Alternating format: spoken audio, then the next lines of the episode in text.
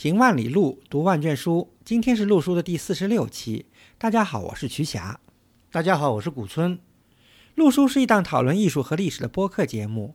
我们追求行知合一的学习体验，行路读书，知其然更知其所以然。欢迎大家订阅收听。我们诚邀您参加录书的会员计划。您的加入能让我们行得更远，读得更多。有关会员计划的详情，请访问陆书八八点 com 斜杠 member。陆书之友微店是购买会员计划和会员通讯的主要渠道。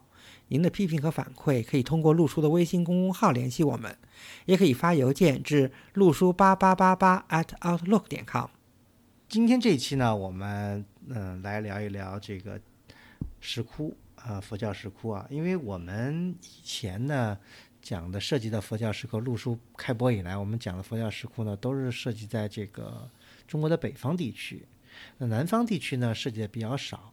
今天呢，我们讲一讲石窟呢，是在四川省。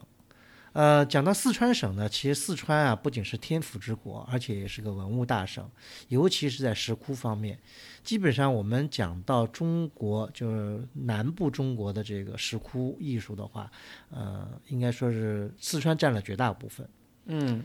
而且刚才古村老师是从的这个地域的角度，而如果从时空的两个维度来分析，再加上这个时间的这个因素呢，呃，当然四川应该说是等于是唐代以后，尤其是中晚唐以后，中国开窟造像的一个主要区域。嗯，对，呃，所以呃，四川的石窟呢，它不仅就说涵盖了，就是说这个时间啊，从中晚唐以后。呃，一直延续到宋代，对吧？嗯啊，南宋，呃，两年前吧，两三年前了。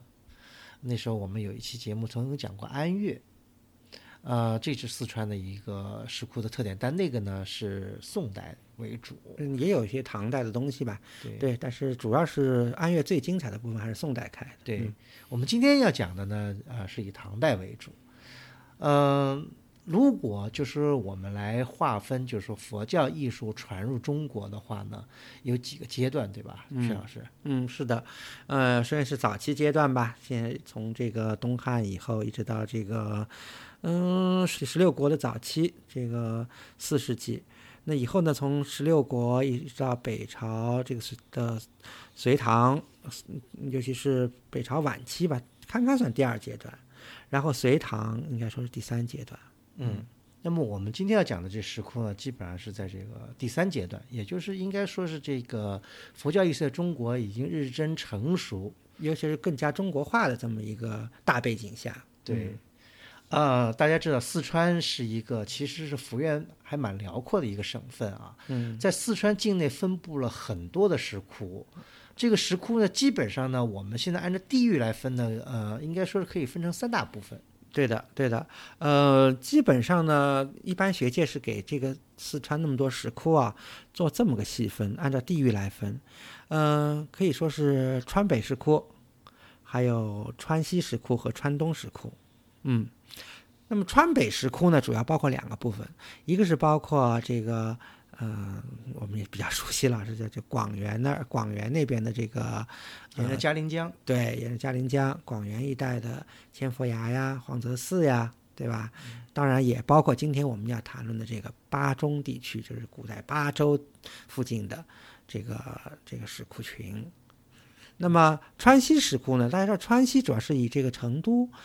这个平原对为中心的，包括那个绵阳啊、乐山呐、成都啊、三台地区啊，一般都是所谓的川西石窟群。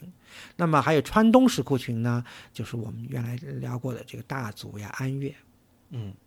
当当然了，这个只是这是只是按照地域粗粗的来分了。这每个地区呢，还有些不同的特点。嗯，那当然了，对吧？时代特点呀，地域特点呀，都是很明显的。对比方说，川西的这个石窟，我们这个一般把叫乐山大佛，什么，嗯，对吧？都是在川西，还有什么夹江的千佛崖呀，这些都是属于川西的这个很有名的这个石窟。那川东呢，我们就先略过不讲了。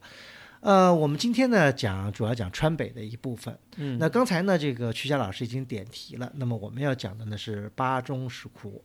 其实呢这个呢，我们先回到这个四川的一个独特的一个地理环境来讲一下。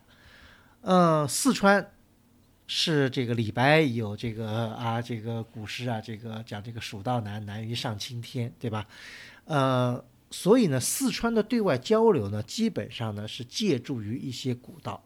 讲到四川在唐代的时候呢，因为唐代的这个首都在关中地区，对吧？在这个西安，那么西安呢，跟这个四川呢，呃，是有其实现在来看是地理上地理上是很很接近的，因为就隔了个秦岭嘛，嗯，对吧？但翻是过秦岭是汉中，然后汉中还要再翻山对才能到四川呢。，对，但是直线距离现在很近啊，这个嗯现在高铁的话是很快就能到达。现在翻山架桥了嘛，山都不是问题了。对，但那个年代呢，呃，主要是靠几条这个古道，嗯，呃，因为我们讲石窟其实呢是跟人的这个商旅是结合在一起的，一般都是人在进行活动，在这个交通要道的地方呢才有这个石窟的建设。